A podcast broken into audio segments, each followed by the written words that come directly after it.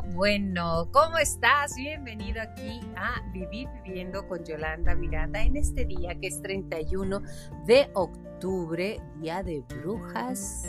No dicen de brujos, no sé por qué no dicen de brujos, pero pues Día de Brujas. ¿Y qué celebras? ¿Halloween o Día de Muertos? ¿Qué celebras? ¿Qué es lo que va contigo? ¿Qué es lo que llevas dentro?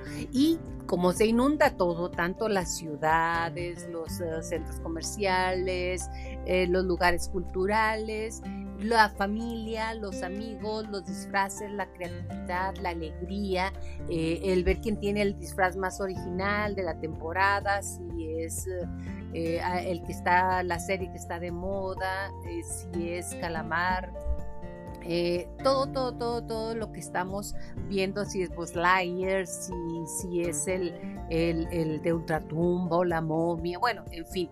O Día de Muertos, que son las calaveras, que las calaveras pensamos que vienen de Diego Rivera, eh, o la Catrina, la Catrina la bautizó Diego Rivera, pero el que primeramente puso la, la, garbancera, la calavera garbancera es José Guadalupe Posada, que si usted no lo sabía, es, era, más bien ya murió de Aguascalientes, y cuando la plasma Diego Rivera en una de sus obras, en uno de sus murales, le pone la Catrina. ¿Por qué? Garbancera, ¿por qué? Porque normalmente somos pueblo del maíz. México es pueblo del maíz. Entonces, cuando llegan los españoles, empiezan a vender garbanzo. Entonces, como que te quieres creer muy europeo, muy arriba. Ahorita le diríamos los wannabe querían ser eh, un poquito más allá y fueron rechazados por su cultura, entonces de ahí viene lo de la Catrina. Se sienten muy Catrinas, incluso se dice Catrín, el Catrín, y en más, en la lotería está el Catrín, acuérdate. Entonces, hoy te quiero platicar al respecto de esa lucha que tenemos sobre Halloween o Día de Muertos, calaveras o brujas.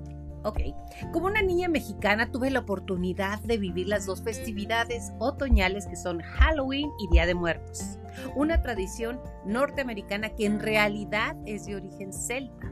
Tiene más de 6.000 años que se utiliza, imagínate que se aplica, pero de eso hablaremos más adelante. Y una mexicana que se mantiene una constante y en cambios como es el Día de Muertos.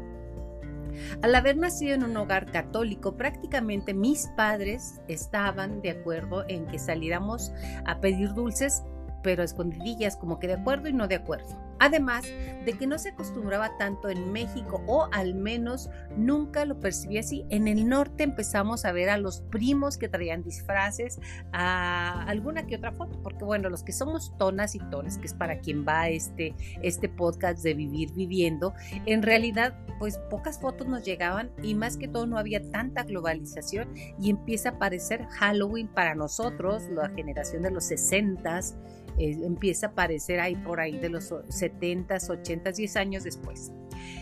Ah, me quise sacar un poco la espinita y practicarlo contigo y averiguar por qué el Día de Brujas es algo tan malo. En la iglesia escuchábamos que la gente que la celebraba estaba adorando al diablo. ¡Qué horror! Siempre me parece un poco exagerado. Niñitos vestidos de Buzz Lightyear, Superman, la sirenita o el personaje de moda este, que estuviera haciendo un rito satánico nada más por eso realmente. Así que, ¿de dónde nacen estas fiestas? Es lo que te voy a platicar el día de hoy. ¿Qué las hace parecidas y qué las distingue? Halloween o Día de Brujas, como se le conoce en México, se celebra el 31 de octubre, o sea, hoy de cada año. Esta fiesta es la evolución de la celebración celta como conocidas Samhain. El Samhain era un importante y era muy importante, pues marcaba la colecta de las cosechas y el inicio del año nuevo celta que iniciaba con el punto medio del equinoccio de otoño y el solsticio de invierno, con la bienvenida a la mitad oscura del año. ¿Por qué? Porque hace frío, porque eh, se levantan cosechas. Ellos creían que durante estos días de la barrera entre el mundo físico y el mundo espiritual se rompía permitiendo la interacción entre humanos y criaturas de otro mundo, de otras dimensiones, que podían venir y en su defecto también podían causar algún daño o simplemente eh, podíamos tener contacto con ellos. También creían que sus ancestros atravesaban nuestro mundo durante ese tiempo, por lo que los celtas se vestían de animales, y monstruos para que las hadas no tuvieran la tentación de llevárselo lanzar maldiciones. Se dejaban ofrendas afuera de las aldeas para que las hadas no molestaran. El driuda, que era el, el, sacerdote de aquellos tiempos de la comunidad, prendía una enorme fogata con la cual cada familia encendía su hoguera. Cuando el cristianismo tuvo su auge, los líderes cristianos intentaron transformar el Samhain en una celebración cristiana.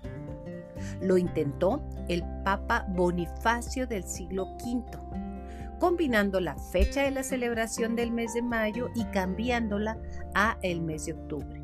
En el siglo IX, el Papa Gregorio declaró por primera vez oficial noviembre el Día de los Fieles Difuntos y el segundo el Día de Todos los Santos.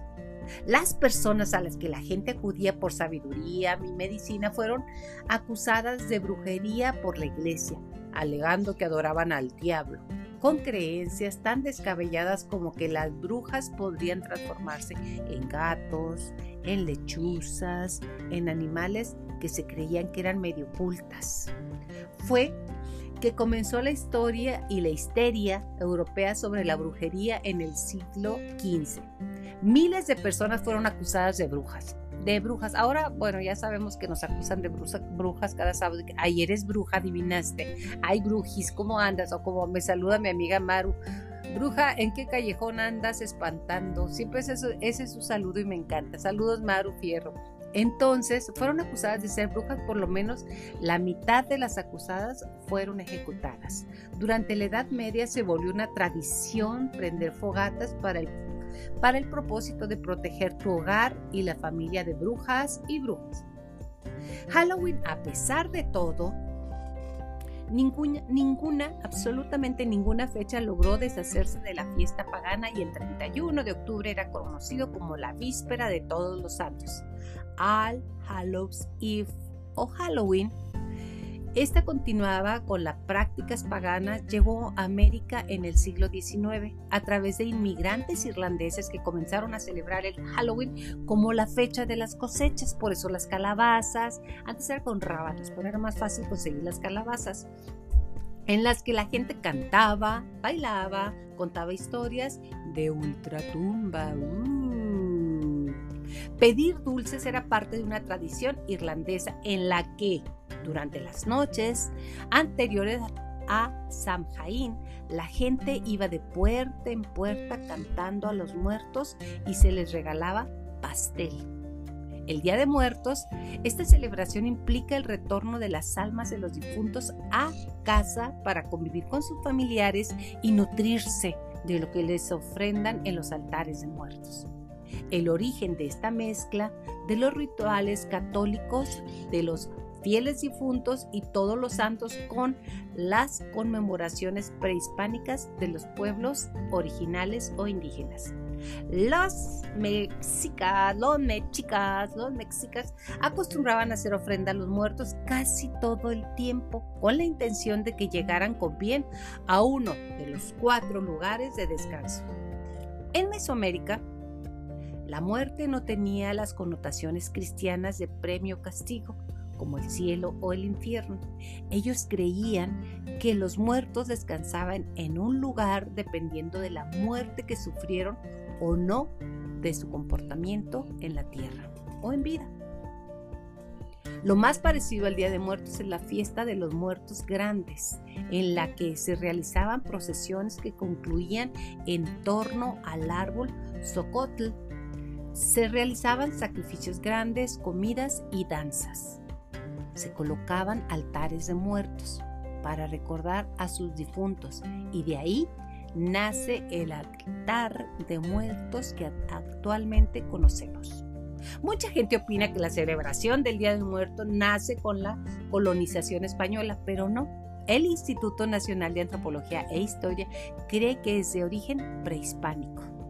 Dicen que las fechas coinciden con el calendario azteca, ya que en este periodo de, tiempo marca el final del ciclo anual del maíz.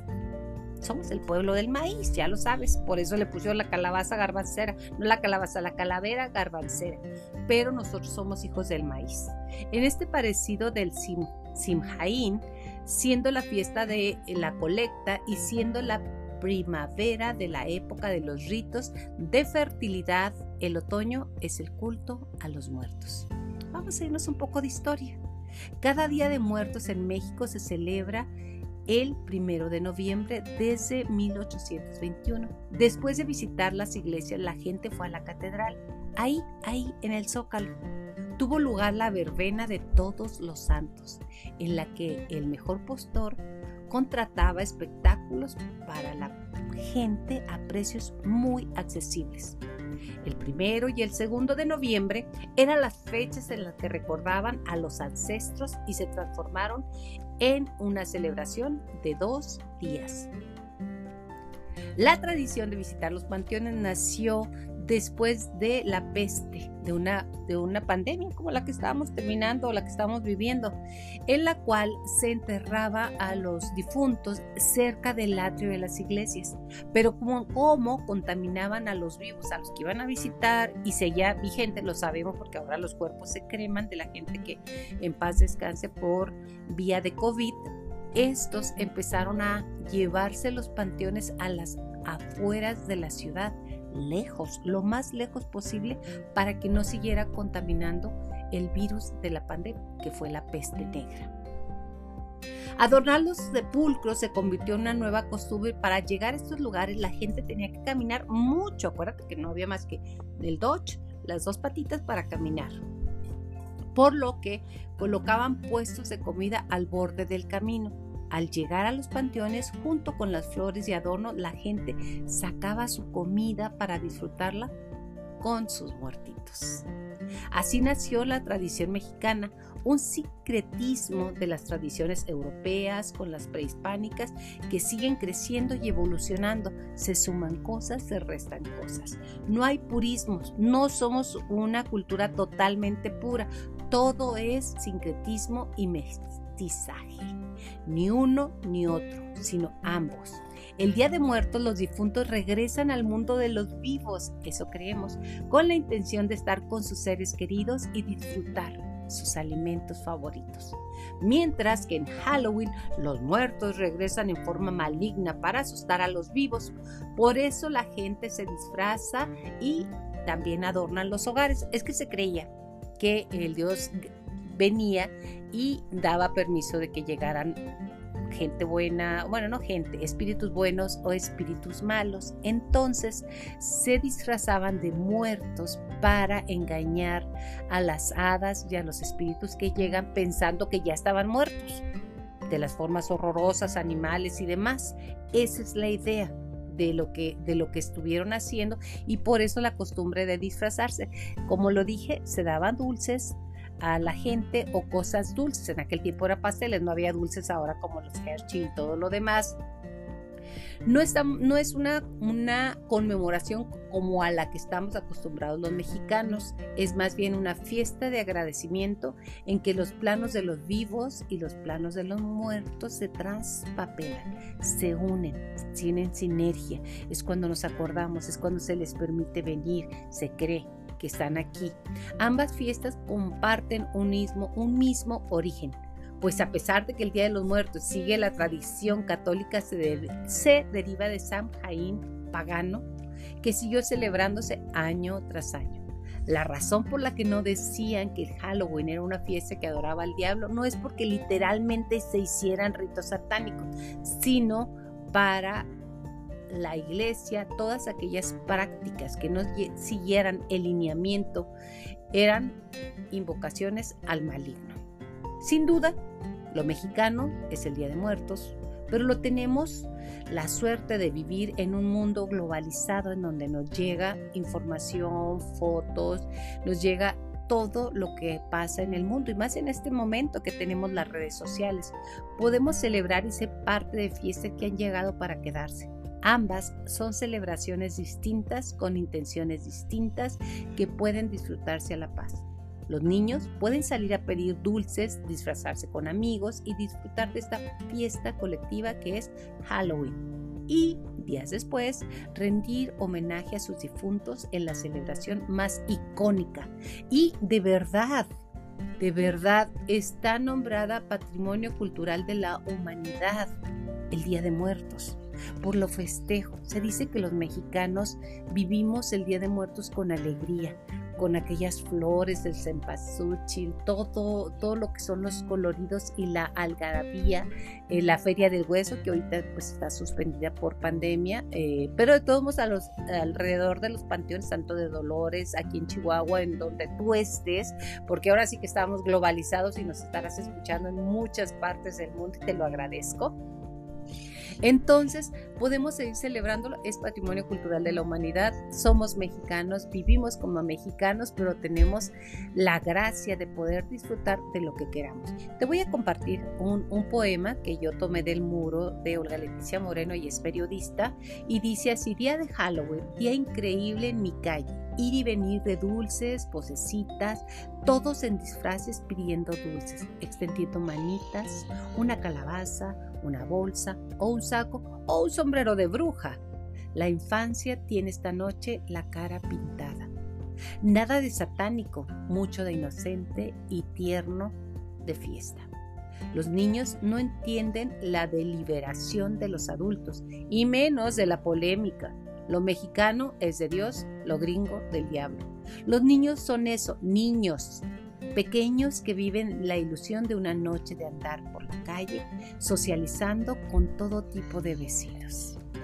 Halloween, Halloween, escuchamos en la puerta de nuestras casas. Cada año en casa hay golosinas para compartir con ellos, dulces y sonrisas disfrute de elogiar disfraces, el disfrute de elogiar disfraces, de atropellados diálogos donde dan las gracias, dicen su nombre y felices siguen su camino. Quien diga que Halloween es del diablo, debe esta noche visitar mi calle y recibir a los ángeles que tocan a la puerta, ataviados de mil formas, sonrisas tiernas, mirada limpia, vestidos de ilusión, quieren ser festejados. El día de Halloween, en mi calle, hermana a los niños y a los vecinos. Y en eso siempre está Dios. Olga Leticia Moreno Fernández de Castro. Me encanta, Olga, que nos hayas dado oportunidad de platicar y de sentir que no todos son feas máscaras.